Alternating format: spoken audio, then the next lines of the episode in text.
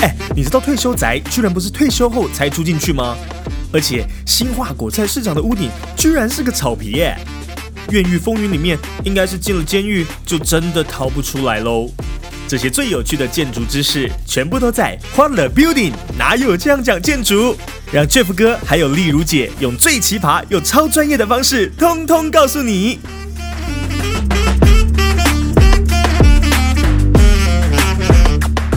Hello，各位听众朋友们，大家好，欢迎收听欢乐 Building，哪有这样讲建筑？我是你的主持人 Boas，我是建筑师 Jeff，我是建筑师例如。好的，很高兴 Jeff 跟丽如姐在这一周又可以跟大家分享很多我们建筑的一些啊特别的知识啊，跟一些新的建筑的一些理念。那其实今天我们要跟大家分享的东西非常的特别。那大家可以这样想，不知道大家有没有看过一部电影叫《曼哈顿起源》？Jeff 跟丽如姐看过吗？有看过，嗯，就是一个从童话故事书里面跑出来的公主，对不对？然后发现。哇，曼哈顿这个世界好漂亮哦，好像比童话故事书还漂亮哦，真的吗？不知道，不同世界。但是他就在这边走来走去的时候，看到整个城市啊，哇，就这个城市很漂亮，然后有各式各样的这个啊高楼大厦啊，有这样很漂亮的喷水池啊，有这样的公园啊，他就觉得哇，这在童话故事书里面从来没有看过。但不知道大现在大家会比较喜欢。这种风格还是童话故事书里面的风格，应该是当他唱歌的时候会是喜欢童话故事风格，毕竟他招来的是一些蟑螂啊，或者是一些蝗虫嘛。啊，都市里面比较多的可以听从公主召唤的，好像也只剩他们了。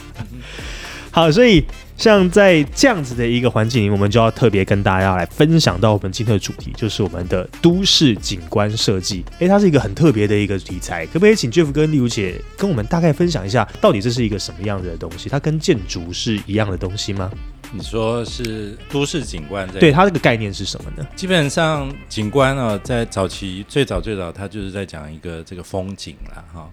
但是它逐渐演进到我们的生活里面，就变成是啊，大家比较熟知的就是花园呐，哈，你你家的后花园，那是很小很小的景观。但是大一点就会变成在都市里面啊，都市里面可能有公园啊，然后有这个河流啊，然后小溪旁边都会有一些景观哈。那那个景观其实有有有时候我们会说它就是一幅画啊，它就会像一幅画一样的方式去造就一个景观。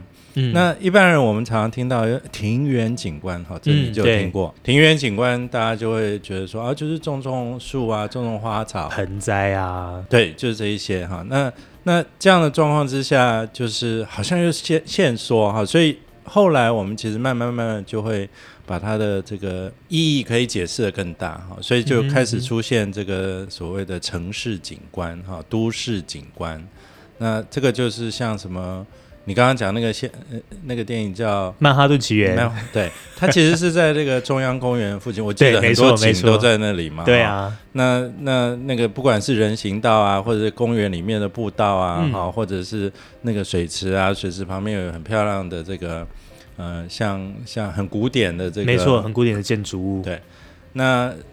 那这些就是都要靠景观的，它都是景观的一个部分哈。那在在后期就更多的是城市的景观，像是这个广场，嗯，啊，广场像这个不管是梵蒂冈的这个这个或者教堂前面的广场，嗯那这些广场后来就呃变得广场里面可能有雕塑啦，可能有水池，是是，对不对？是。你去欧洲的时候，常常那个走累就坐在那个水池旁边，对，然后非常多的这个鸽子，对，啊。呃，那那这个就很重要，这个就变成是都市的景观，然后很多的活动就在那里发生。然后，所以其实对于一个城市来讲，这个都市景观也是非常重要的一环嘛，对不对？毕竟如果如果大家都附近都没有这种都市景观的话，那就很像我们之前谈的全面启动，就住在里奥纳多第四层的潜意识里面那种感觉，应该三秒就疯了吧，对不对？好，所以大家就知道这个都市景观，其实虽然说生活里面可能不会特别的去。哎，意识到就是说，哎，这个是都市景观，那个是，但是其实它就是生活里面，你好像突然间没有这个东西，你会有很强烈的不舒服的，呃，就是住在这里不舒服的感受啦，就像没有人喜欢住在工业工业区里面一样的那种感觉。所以今天我们就要用这个来带到我们今天非常独特的一个主题。哎，听 Jeff 哥跟丽如姐跟我讲哦，这是他们非常重要的作品之一哦，就是我们的啊、原址是在中国城，叫和乐广场，对不对？台南对，在台南的和乐广场里面。那 Jeff 跟六姐能不能跟我们介绍一下这个案子？你们做了什么？然后它的起源又如何？为什么会开始有这个这么重要的作品呢？这个案子是大概在哎，我都忘了是一百零四年，一百零四年对，一百零四年，对看有多久了？就距现在就是六六七年了，对啊七，八年，啊、嗯八年哈。那那个大概是那个时候，呃，喂其实我们这个都市里人才才两年还三年哈。那我们其实专业一直都在做从都市规划、都市设计、建筑景观啊嗯的这个非常非常这个混合式、复合式的这种专业的服务。那所以对于都市的空间，我们都有很多的这个这个兴趣，这很重要啊。这个这个从我们这个进入专业界以来，就是一个你的初衷嘛，你就觉得说都市的活这个空间要很成功，那大家都可以在那里很开心呐、哈，你住在这个城市里面才有才有这个价值嘛，哈、那如果这个城市非常的 boring，那那那我我老早就逃走这样。那那个时候好像就是刚好有一个国际净土，这个国际净土就是呃针对台南哈有一个地方叫台南中国城。通常呢，这个地方大概就是要四十岁左右的人，大概有一点感觉，嗯。因为这个东西是在台南中正路的路底哈，那它是刚好就临接运河，呃，路的底刚好其实就撞到那个运河，嗯嗯嗯。啊，那它在这个最后这个这这一个地块上面有一个商场，嗯。这个商场可能大概就是那个六七零年代的时候新建了一个复合式的商场，我那个时候也是很厉害的东西啊，它就是。呃，有各式各样的建筑的这个空间，然后下面有店面，然后有一些、呃、电影院、商场、小吃店，然哦后楼上有住宅，复合式的，对。那那个还是我们这个建筑界的前辈哈，这个李祖元建筑师嗯。他做的设计，那个时候也非常李李建荣师是一个把这个中国的元素带到现代建筑一个很重要的呃建筑师哈。台湾台北有很多，我不知道你们都知不知道什么红一零一国大楼就是哦啊，一零一是非常新的哈，嗯对，但是在呃八零九零年代，它其实很多作品，像这个民生社区有一个敦煌楼钟楼，嗯，嗯。有好几个，你只要看到啊，这个还有那个大安国宅，嗯，嗯那个屋顶上有很多这个中国元素，就是他的作品。那但是历经了三十年、四十年，其实城市就是一直不断变嘛，啊，是。经济在变，社会在变，他后来就变得有点有点可怜，就是里面有很多的，诶、不当，这叫什么？不？法交易，对不对？这个好像讲的比较严重，就是我觉得是机能比较复杂，就开始人比较复杂，那可能那个区域的这个转变呢，就会让那个环境趋于，呃，我们讲比较治安比较混乱灰色地带，对对对，这样子。对我们好，这样讲那你们自己去想象治治安不好的地方到底是什么样子嘛？哈，那所以政府，然后就大家就不愿意去那里啊，嗯啊，你总是觉得害怕，对对对对，那所以就开始这个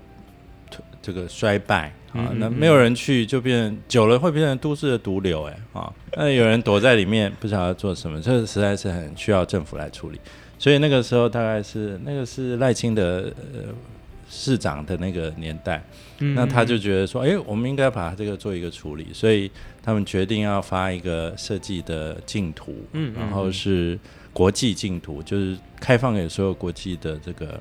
呃设计团队来参加，然后想要做一个都市的广场。嗯。啊，这是我刚刚说的，想要觉得那个地方哎做成一个广场很好这样，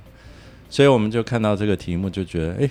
这个题目真的很很不错。啊，很值得，就是在我们专业的这个领域上，一个应该要参与的。也跟都市里人的这个 mission 是很有关联性的对，很类似，对，对，那后来我们就找了这个，嗯，刚好因为它是国际净土，所以觉得应该要 partner 一个这个国际对对对伙伴，对对对，嗯，所以我们就跟这个荷兰的 MVRDV 老朋友了，对应该说我们是合作是从这个案子开始的。啊是是那个时候不算老朋友，对，算新朋友这样。那因为有趣，所以大家一起来就是做这个新的尝试，这样。那也很荣幸，就是有得到这个这个第一名，哦、所以就开始了这个、哦呃，我觉得是蛮不简单的这个 mission 啊，哈、就是嗯，都市景观这件事，因为这块地其实有太多的历史渊源，在这个中国城哦，这个所谓的商城新建之前，它其实我们刚刚 Jeff 提到说，这个是呃，其实中正路底是运河的盲段，盲段的意思是什么？盲段的意思是以前呃台南这个这个区域哦，哈，是算台南的市中，呃那个时候的市中心。嗯嗯，那大家知道以前的这个商运啊，就是从河、从海船进来。是，那这个盲段的位置，就是以前这些商船停靠的地方，哦所以它是一个 end ending 的地方，嗯所以它是停了很多的船。那船在这个地方下货之后，进到这个靠近河边这边这个海岸路的这个地方，那时候有所谓的五条港，就很多小的运河让船进来，然后下货。所以靠近这个位置呢，就是一条非常繁华的这个呃商业街区，有点像以前的迪化街，嗯然后那就是台南的这个位置。那所以呢，这个所以所以大家知道，原来这个基地的位置，它其实是运河，也是水的地方。它不是，它下面其实是没有土地的。那所以这个中国城的商城盖起来的时候，它其实是田地填起来盖了这栋房子。哦，它其实是填起来盖了这栋房子，对，所以是蛮有趣的一一件事，就是我们从最早开始，这个地方是盲段是水，好，然后再来就填起来盖了房子。那现在到我们手上的时候，又再把它拆掉，然后又变成是一个广场，但是这个广场的下方，我们还是把原来的那个基础留着。但是下呃地下室的部分，我们就把它当成是滞洪哦，都市的滞洪的空间，那也是有一点呃回应到原来的那个水的意象。这样听起来，这个案子它是一个复合式，它那个英文怎么说啊？complex 吗？嗯哼，就是它很，就是刚才有说到，就是就是例如有说到，它又有防洪的功能，要做广场，然后好像又要招商，听起来像是一个结合了刚才说的都市规划啊、设计啊、建筑景观啊，整个全部都全部都要在里面的。它是一个非常非常庞大且复杂的案件，对不对是？那呃，我不晓得听众去和乐广场的这个呃经验是什么，或者去看过没有哈？不过我大概再描述一下，就是那个时候在这个案子的这个进行，其实是一个还蛮有趣的过程哈。我如果跟这个各位分享一下设计是怎么造形成的哈，就是说。那天我们就是大家就呃有我们荷兰的 partner 过来哈，然后我们就做了一个模型，嗯，那模型因为它是要把一个旧建筑拆掉嘛，哈，，对，所以我们就做了一个这个旧的建筑。那所有的做设计都是要先把这个过去的脉络哈，或者是周边的脉络做一个这个理解。那我们做了那个模型，把这个地下的这些柱子也都留着啊，然后上面就可以把它拨开啊，就是我可以拿起来就会看到地下室的状况。嗯，所以呃，我们在那个讨论一看到就觉得说，哎，打开哇，好像那个你知道我们去罗马有嗯这个遗迹嘛，哈、，对，就是、竞技场。那个遗迹，对，然后有些柱子它就东倒西歪，但是你就看到很多的柱子在那个地方这样。那大家就就突然呃灵感就觉得说，哇，这个事情好像是一个还蛮有呃历史意思，嗯对，它也很有意义的。就是说，都市它不断演进，从刚刚例如说，它原来是一个港啊，嗯，那水是会进来的，然后后来这个台南决定他们要做一个商场，就又变成一个人造的设施，把这个水就这个赶走哈，然后填土填起来。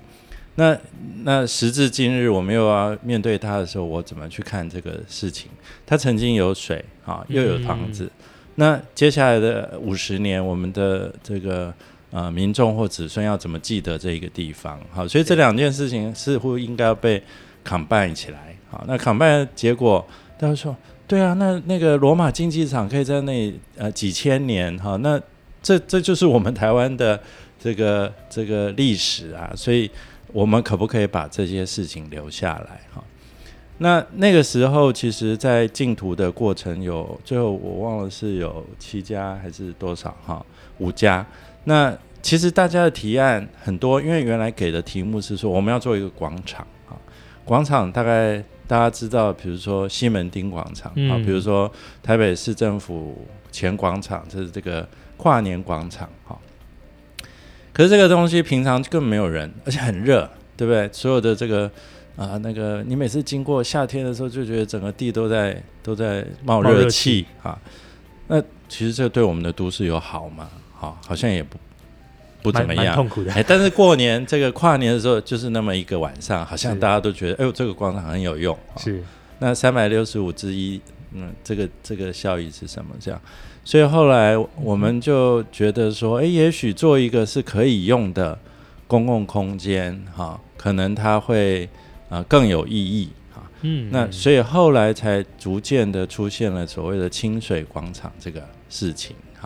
所以你现在去现场看，它是一个下沉的，所谓下沉就是在 B one 啊。有这个一个水池哈，水池它有不同的深浅，然后这个它会喷雾哈，那小朋友在里面很开心啊，啊到处跑，对啊，最爱玩水了。没错，所以所以它变成呃一年三百六十五天，希望有三百六十五天都有人来，对不对？那比较刚刚的那个一个都市广场，它就有很大的差异。那同时也把原来这个呃城市的历史的记忆，好用一个新的方式去呈现啊。那我觉得每一个年代、每个时代、每个世代，它对于同一个城市的呃位置，其实可以有新的解释啊。那这个才是城市成那个成长的一个呃一个有趣的地方。这样看起来，其实 Jeff 跟丽如姐你们在从发想的过程里面哦，你们就开始去包含整个城市的这个历史啊。毕竟台南它怎么样，人家说府城嘛，是一个古都，嗯然后同时它又有一个它这样子啊、曾经的风土民情，就是它的这个人文是怎么样历经过来的，然后它本身的功能性就是刚才说的运河。那想保留这样子的一个历史的，我们叫做痕迹，然后把它做一个再诠释，嗯，对，再诠释一次，对对，哦，这个字好专业哦，再诠释。讲太难了。所以其实设计师很不容易，尤其是这样的建筑师在这里面又要看这个东西，要注意那个东西，才能够完成一个好像是大家都能够共有的一个。我其实觉得这件事情很重要，因为这身为一个呃，有些时候会去艺术馆里面看艺术的人，有些时候会觉得说，这是。我我这样想好了，刚开始去看这些什么油画、啊、或是一些什么，真的是看不懂哎、就是你坐在那边，然后就看到有些人很厉害，就站在那幅画里面一小时，然后你就开始在旁边喝水，然后吃也不能只能喝水嘛郊，游嘛，然后只能水可以喝吗？哎、哎。水应该也不行了，开始划手机，对，开始划手机，然后就觉得怎么那么厉害，然后就看着，但是所以其实有些时候会觉得哦，就是啊、呃一个当然可能只是我自己这么认为啦，个人的立场，我觉得一个好的艺术，当然。呃，顶尖的艺术有这些看不懂的艺术家们去完成，然后让看看得懂的艺术家们去观赏。那但是一个真正我认为合适的作品，或者是艺术品，甚至是一个呃，不管、啊、任何的一个产品，理论上应该跟当地的人民产生关联性，它才是一个好的东西。不然的话，顶多孤芳自赏，未免太可惜。那还是要能够跟周围的群众有呃连结。他我开我开我才可以有一天跟小朋友讲说，哎、你们小时候就在这个和乐广场玩的，所以我们这个清水空间应该可以让小朋友有很很棒的回忆。其实这个空间对我们来讲哦，它嗯，大家知道台南是古都哦，嗯有名的古都。那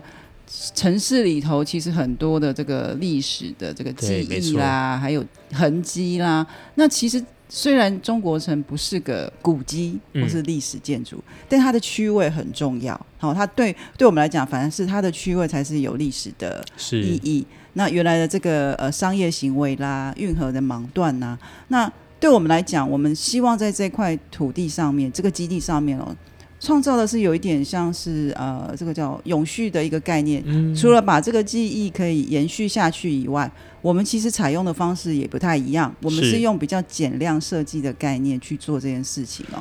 因为其实呃。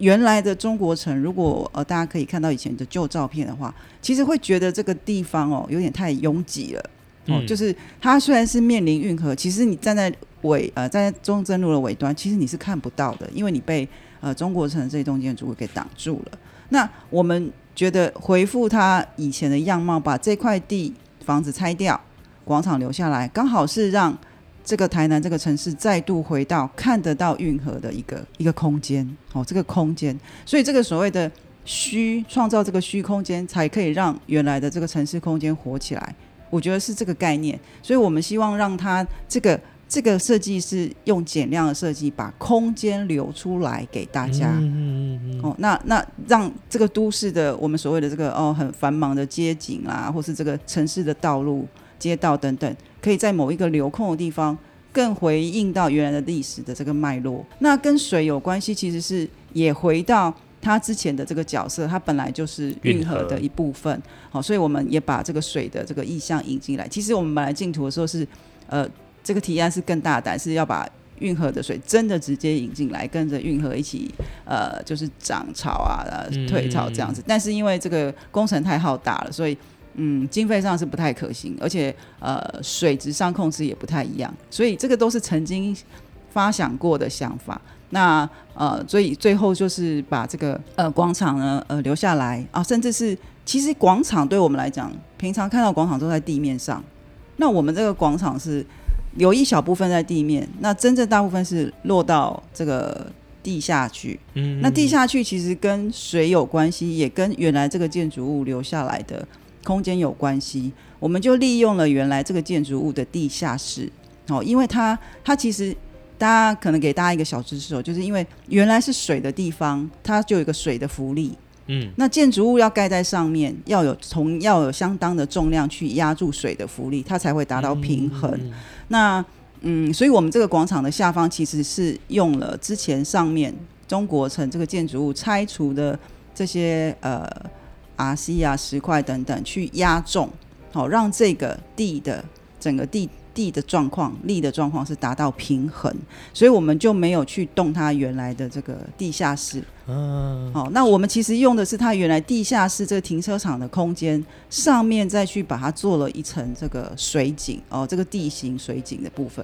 所以呃，故事说起来很长，但是现场看起来就是个开心的清水公园。但是在这个设计里头呢，就是刚刚提到的这个空间，除了包含休闲哦、包含志宏，包含承载了这个大家的历史记忆以外，我觉得它就是一个很好的游戏的休闲的空间。那同时是赋予了给大家呃呃赋予了很多机能，就是同时告诉大家这些都市防灾的概念，嗯然后永续建筑的再利用哦，然后还有包含历史记忆的这个保存。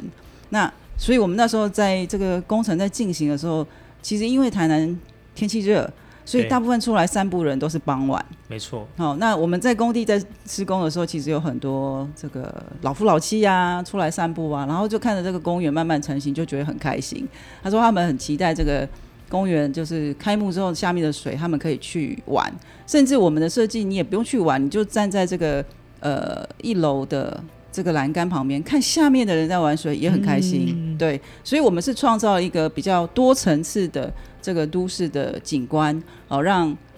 想玩水的人就下去玩，不想玩水的人就在周边散步。所以它其实是我觉得是一个可以做蛮多休闲活动的一个空间。嗯嗯那嗯，其实开幕之后，我们看到很多人其实是络绎不绝的去啊，甚至是嗯没有水的时候，也可以去走走。太多人去走了，然后我就说为什么今天没有水这样哦？那但是我我我我 这件事情其实也是，嗯，我们当然也是设计了，就是我们这个池子是可以雨水再回收利用的，是对。那呃，只是可能维护的成本上面，或是维护的方式上面，需要再再努力研究一下，怎么样让它比较顺，然后比较省钱。那但是我们的设备都有做保留到位了，所以以后是可以这样子运用的。所以它其实也是一个很可以在不断的去更好的一个建筑嘛。所以其实当在设计的时候，例如姐不这样讲，我还不知道一个广场它好像有原来有这么多，因为看起来。就是不懂建筑人看起来好像就是一个广场啊，那对我们来讲，广场好像就是挖空然后铺地板，事情就搞定了。嗯嗯嗯嗯然后想要喷水就买点水管，但好像真的是不是这样子嘛？但是刚才丽如姐有讲到说，原本大原本有一个很大胆的想法是要直接引运河进来，对，那果然就是因为这个预算跟这个工程的复杂度，甚至各种啊、安全性啊等等的考量，就决定放弃这个做法。不过建筑师就是很有趣，就是他们你们常常需要在理性与感性中间去做挣扎纠结，然后把理出一个啊、最符合现况，然后也符合我们所期待的样子的一个作品的。像刚刚我听到那个养马运河引进来，哦，我真的是觉得这个是真的是也够大胆的，难度比较高。对。但是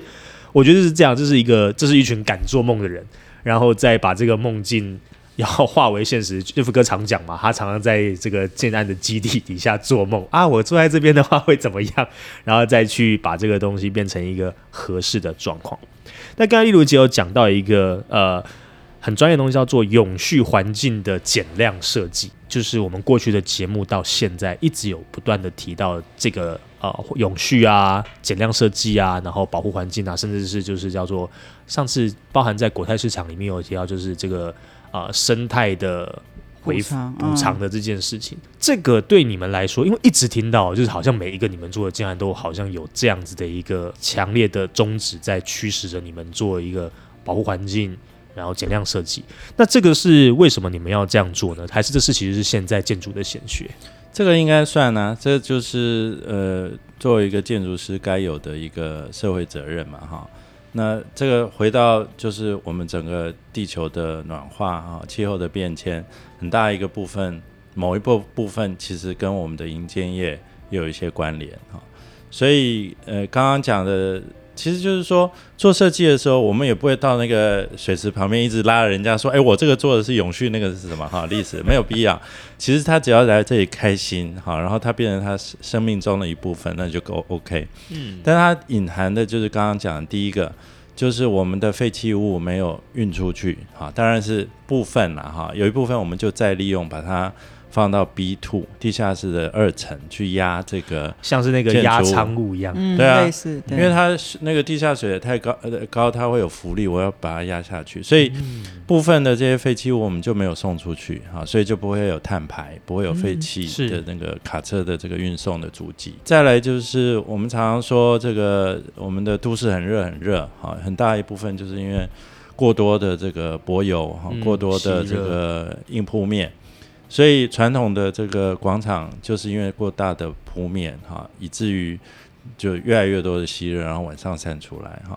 那这个水这个部分是可以降温的嘛？啊，你如果常常在乡下呃走动哈，或者是在玩，你就觉得哎，走到那个水池边就觉得这个好像那风吹来的空气是凉的哈。所以这个清水的这个设施，它也有这样的这个任务哈。因为它面积很大，我们这个我记得是三百二十公尺长，是不是？好像是这个好乘以四十还是什么？那这个面积如果都是水的时候，它其实能够降温的这个能力是很高的。那再来就是刚刚例如讲的，就是哎雨水下来的时候，我可以制洪，我在地下二的部分有制洪池，甚至这个大水池就可以制洪。嗯，是啊你看它这个嗯下沉一层楼 B one 全部，如果有一天了、哈，真的很惨的时候，那那个可以收多少水哈？反正之后我们再来修，我们先把人命这个救救起来，对不对？好，嗯，呃，再来其他的，当然还有一个就是说，这个过程当中哈，那个清水这个任务其实就是把城人带回城市嘛哈，嗯，可是它需要很多配套。是目前这个道路的周边，其实在过去因为中国城这个经营不善哈，所以很多人不愿意住这里，所以它的一楼都很无趣，店面也开不成，然后旁边有几个啊、稍微高级的住宅哈，可是它的一楼也就是栏杆，然后可能公那个什么管委会空间哈，或或这这个庭院，嗯，嗯所以整个地方很没有气氛，对不对？你想想看，我们在西门町的时候，我光是那些店面，然后有街头的这个艺人哈，然后就觉得很热闹，大家就很爱来。啊，是是是，那所以当时的想法是说，哎，我们的这个水池旁边会设一些店面，啊，在 B one 的地方，所以你这个你玩完水，你就可以到旁边喝个咖啡啊，或者是小孩在玩水，爸爸妈妈在隔壁的那个咖啡厅，呃，就在那个 B one 然后水池边缘的下方，可以看呃看书啦，好，可以喝这个吃下午茶。那时候想可以有健身房，可以有一个安排一个书店啊。是是是，那当时甚至异想天开说，还如果要让可以玩到十点、十二点，要不要有一个夜店？好，那夜店你就想砰砰砰砰，然后那个五彩的灯光还会映照在水边哈。诶，有没有像那个旅馆的游泳池畔的那种感觉？突然间有点 EDM 的感受了，对啊音电子音乐节的感觉了。那很抱歉，我们的这个百，灵我们不是百灵果 百灵果小姐曾在那里做过一次直播，对对对对，然后大家就站在水里面水里面，哇，好有趣哦！真的真的，那之前是真的有哦，这样下雨也不用怕了，反正都在玩水就湿了。了算了。对，那如果呃对那个什么泼水节哈，也可以来这里办啊哈。反正有回收再利用嘛。对对对，所以就是说，一个成功的这个公共空间，它要很多的活动的可能性。那这个可能性，其实我们都预留在 B one 绕着一圈都有很多的空间。那现在就是等这个市府未来会招商，哈，那希望它它可以透过这样子内外的这个活动的连接，好，那就带动街面上的这一些店家，搞不好因为这样，就很多人就觉得哇，这也太酷了，太文青了，哈，或者太亲子，我来这里一定可以赚钱，好，那开始这个区域就会变得更呃活络，啊。嗯，好的，那我们先休息一下，听一段建筑冷知识，稍后再回来继续和大家讨论我们的和乐广场喽。哎，好了没？准备好哦？一二三，走你！建筑冷知识。嗯。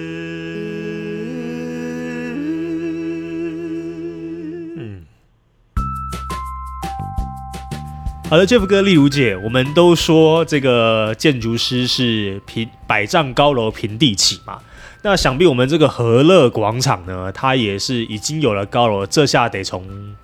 得从拆开始了啊、那两位建筑师，我们想请问一下，这个盖房子我知道你们会，那拆房子呢？这个东西它它它该怎么拆呢？嗯。拆房子其实呃，拆除执照是建筑师申请的，那、嗯但是主要拆房子的工法还是呃给这个营造厂的专业来这个这个技师来判断哦，就是嗯他们需要去了解说这个房子周边的环境有没有离它很近的这个邻房啊，嗯或者是它是一个多高的房子。那拆的时候，通常都是从上面拆下来。哦，大家想说，呃，不是像我们砍树一样，从这个底部这边把树一砍，整个树就倒下来。房子拆房子的时候，当然就不能这样，所以我们必须要从上面一层一层的慢慢的拆下来。那可能有看过几次这个发生，嗯，不比较不幸的这个状况哦，大概就是呃，在拆除过程当中，这整个房子的这整个平衡力跟这个结构力是有产生了变化哦，那他们可能没有及时去呃发现。所以才会呃出现这个状况，所以其实拆除是呃蛮危险的一个工程，然后嗯。这个营造的这个部分呢，也是需要随时的观测，不管是观测周边的环境跟观测本身拆除的这个既有的这个建筑物，对，所以其实拆房子哦，真的是跟一般人想象的不一样。电影里面的拆房子就是从下面开始打，然后打打打打打到剩下钢筋之后再找人来拆，而不是像是中国城和乐广场这个地旧址，它应该就是从上面一个像拿积木一样，从上面一个一个拿下来放到旁边。主要因为拆除的这个机具有很多不同，嗯哦，有这种比较暴力式的这个敲除，铁球，大的，那也也是有像我们和乐广场要留下来这些柱梁，其实我们是用水切。哦，我们是用水刀这样慢慢切，然后也找了这个专业的呃拆除跟切除的厂商来做部分的保留、因为你要把它留好，你不会是呃很用力一敲就整个倒了。其实我们在拆除过程当中，呃，有一个区域的部分呢，就是嗯之前的营造厂有一点稍微太用力了，拆它，它就整座倒了。哦，当然那时候剩下那只有一点点，所以没有产生太夸张的状况。但是那个就是一个呃没有经过好好的计划就乱拆的一个动作，所以整个呃建筑物的拆除，不管是怎么样的拆除，都是需要呃这个比较细心的计划。好的，所以其实不止盖房子哦，就连拆房子都是必须经过缜密的结构设计跟规划才能够好好去拆的。嗯所以大家千万不要。啊、千万不要擅自拆房子哦，也不要擅自盖房子啊！如如果真的对盖房子有兴趣，可以去听一下我们上一集的《自地自见》哈，谢谢你。好，那这是今天的冷知识，希望各位会喜欢。接下来我们就继续要回到我们的节目里面，一起来讨论我们的和乐广场喽。Jeff 哥、丽如姐，其实我们刚才讲到整个和乐广场的时候，就不难发现，这个和乐广场它的能量事实上是非常强大的。它不只是创造了一个新的回忆的场地，反而是一个能够带动整个周围发展的一个新的空间，对不对？和乐广场本身这个我们的这个案子其实不是只有和乐广场，嗯我们其实是一个呃这个叫做梯形的轴带哦。我刚刚提到说这个运河到呃就商船到这里下货之后，进到这个所谓的进行交易的这条街，是那那个街那条街现在其实就是呃台南所谓的海安路。那我们那个时候净土的这个题目呢，其实是包含海安路连接中正路，然后到和乐广场。嗯嗯嗯所以其实大家去逛和乐广场之前，应该会先去海安路走一走，因为所有有名的吃的啦、对，啊玩的啦、烤肉店什么什么等等，都是在海安路上面。那海岸路跟中正路的关系呢？只要海岸路的这个活动哦，我们重新把它这个整个海岸路的街道，把它从一个停车场，以前是机车啊停在路面，然后一堆通风塔挡住那个呃大家行人的通路。那现在海岸路也也是一样，经过我们改造之后，它也是回复到了这个呃有宽阔的人行道，然后中间有一个漂亮的绿色走带。那大家这边活动完了之后呢，靠近下午，诶，我是建议下午了哈，就是可以慢慢的往和乐广场移动去看落日，然后可以下这个广场去玩水。那所以它其实是一个整个城市很重要的呃休憩活动跟商业活动可以结合在一起在一起的一个很好的场所。那呃，其实这个和乐广场，呃，我是鼓励大家一定要去看一看，因为它有非常多很有趣的空间。那这些空间可能是大家平常在一般的这个都市里头不太容易碰到。就比如说我们在呃这这个整个大清水公园的中间呢，其实中间原来是有一条。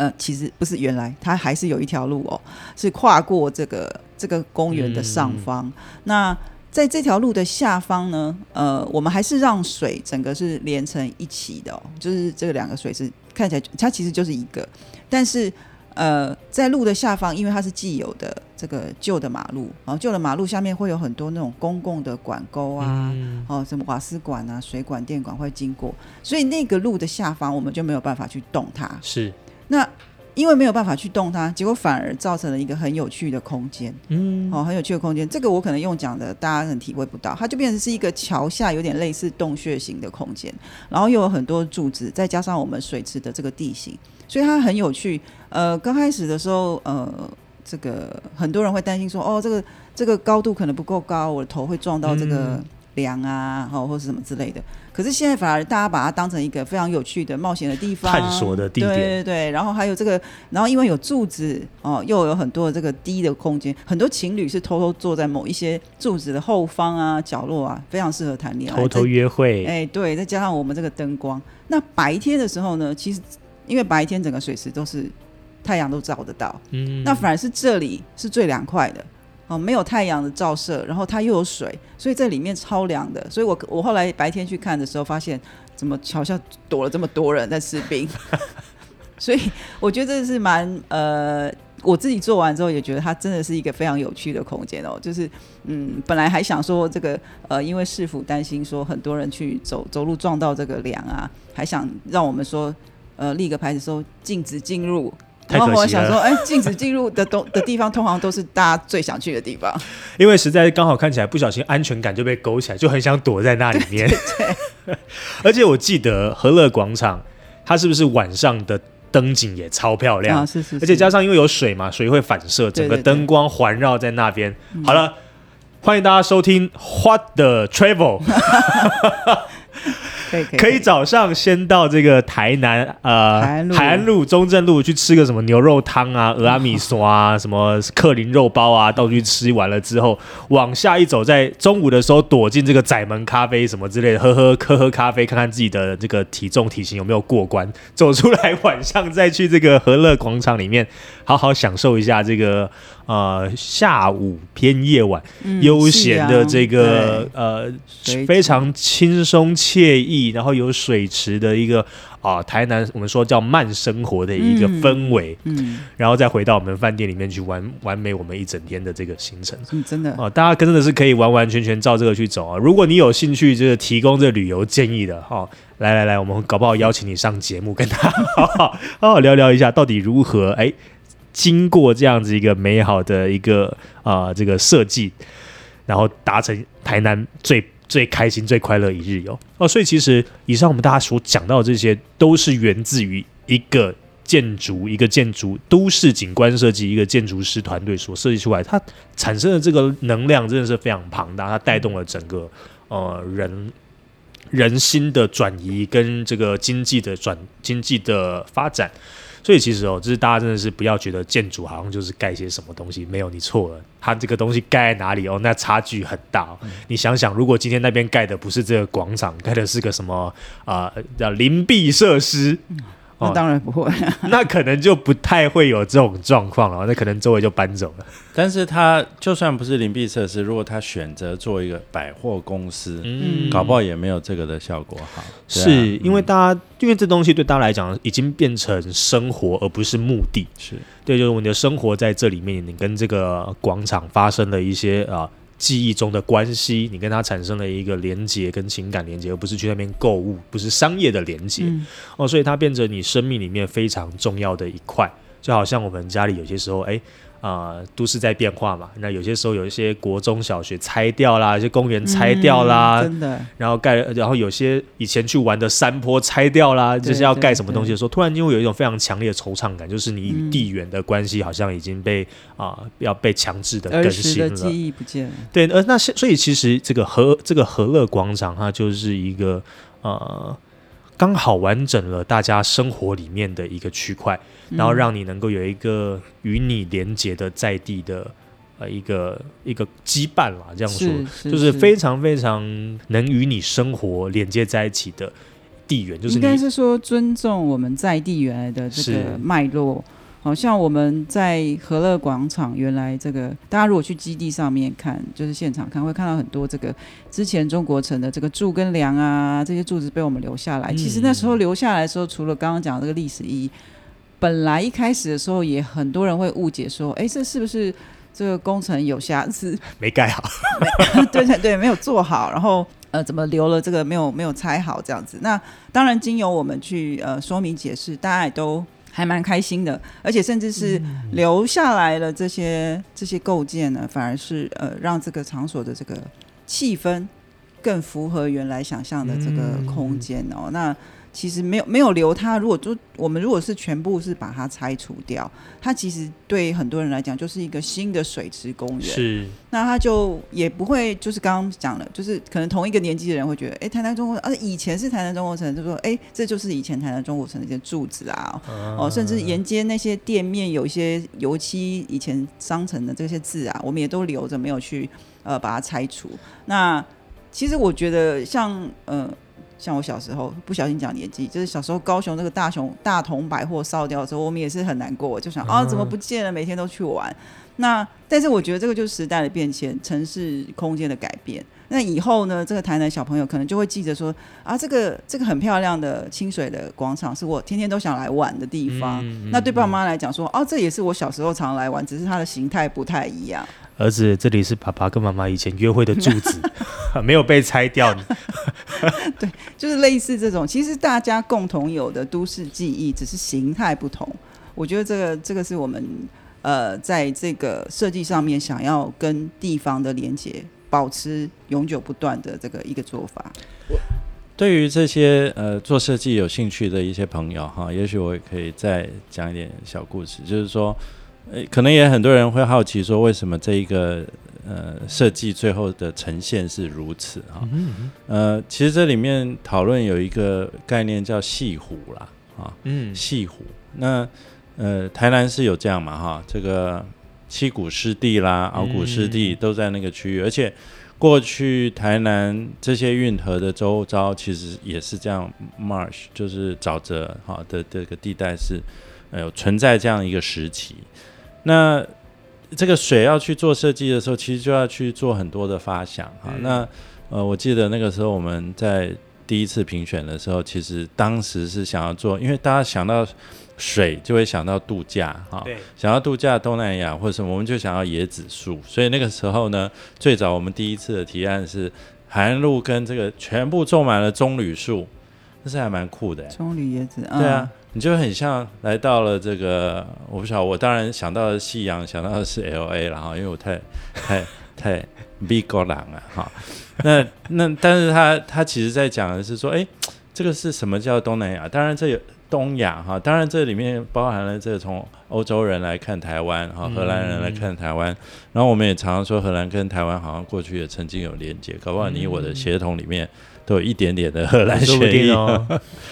那呃，那那不管如何，后来因为一些因素，我们把那个概念拿掉哈，但是它就借由这个西湖的这个概念哈，就开始衍生出那个那个地形的变化。嗯，那个地形的变化，后来的思考就是说，哎，那我们要做个沙滩啊，要做的像沙滩一样。可是你不能在这里有啊，当时也想过要不要运沙来放哈，嗯，但是这实在是太困难了，那个随便就塞住了那个水管。而且会有猫狗过来排啊，泄。对对哦，这太糟了，这绝对不 no no 哈，这个卫生问题绝对是市府最重要的这个要注意的事。那但是这个地形就造成了非常特殊的这个地景嘛，哈。嗯，嗯嗯你刚刚我们一开始说什么是景观，什么地景就是一种景观的一个部分。那加上这些起伏的地景，其实也让小朋友在玩的过程其实产生很多乐趣。是对不对？当然，我们不是在溜滑板。我本来有曾经说过，没水的时候就来溜滑板了。我没有这么陡啦我，们千万不要让市府人知道，免得有人偷偷跑去溜滑板 会把那个地板这是水这是水抹坏哈。嗯，那后来，其实那个过程有非常多的 study 是说，还是我们这个沙滩要去加那个会发亮的。现在有一些材料是嗯晚上会发亮，那个发亮沙子很酷哎、嗯对啊，呃，但是当然很多因素最后没有哈。那可是这个讨论的过程里面，其实是说本来想要做一个游泳池啊、嗯如果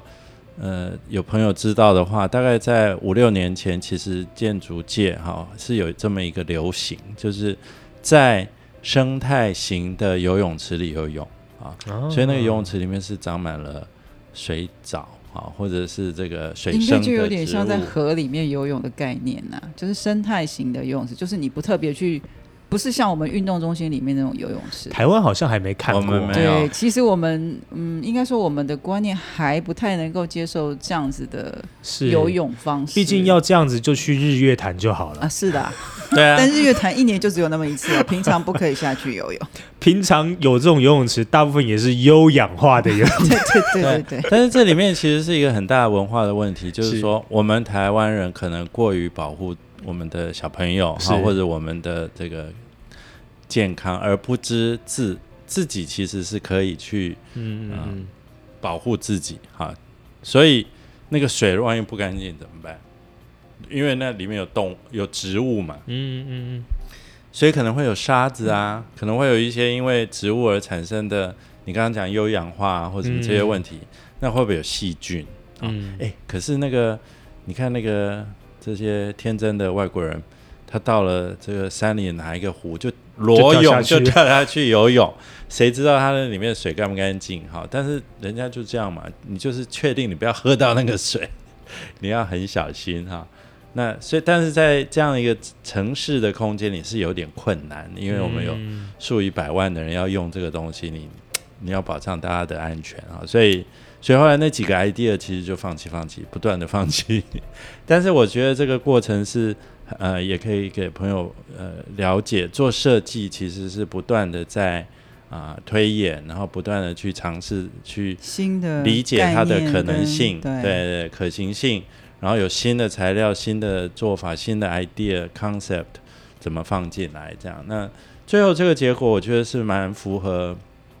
我们的文化哈。当然还有一个其实是，呃，在过程里面，台南市这一个呃文化古都的包袱其实也是存在。嗯什么意思呢？呃，可能很多人想到台南都想到红瓦，这个斜这个山墙哈，然后有一些这个地面的铺面也都是这个陶砖哈。好像没有，只想要吃个牛肉汤。哦，还好，那你还好。但是有一些人就会觉得，那你这个就要做的像中台南味啊，呃，有有点国风的感觉。国风，是是是。那但是我我我个人是觉得，就是说，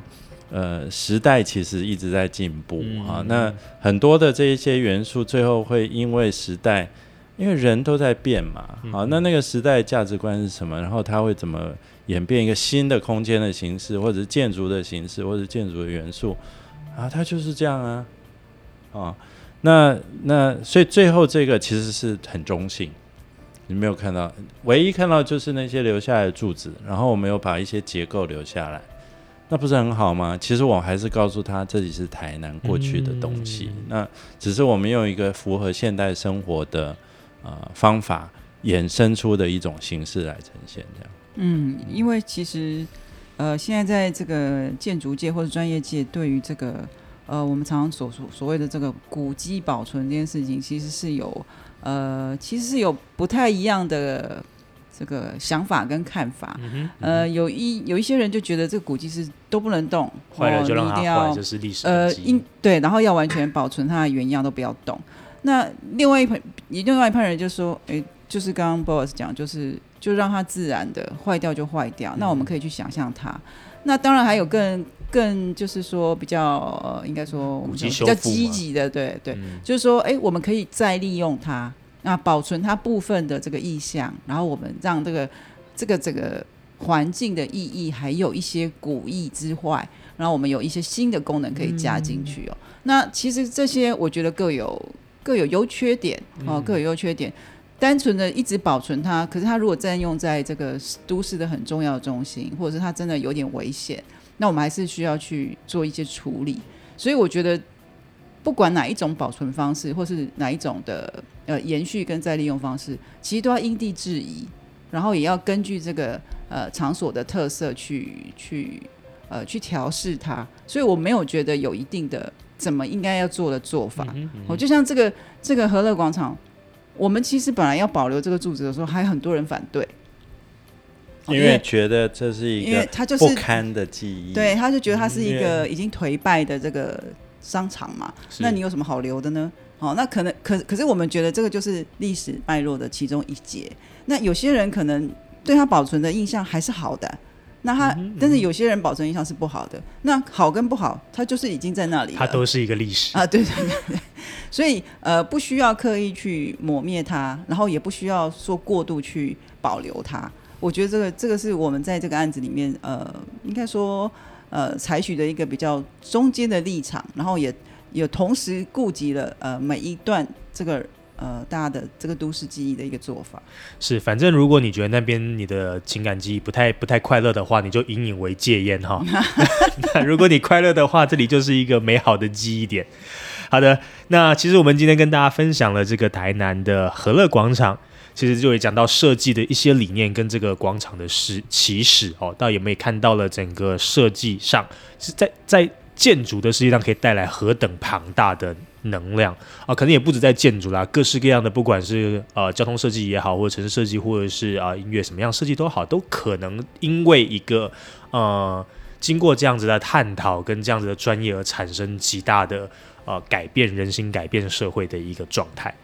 好，那今天希望大家可以喜欢我们今天所讲到的这个节目。有空的话，真的去和乐广场走一遭，一定要去一次，一定要去。对啊，最好趁呃有有有水了再去。还是我们真的应该做一做一集欢乐 travel。好，我是你的主持人 Boss，我是建筑师 Jeff，我是建筑师例如，我们下周再见，拜拜。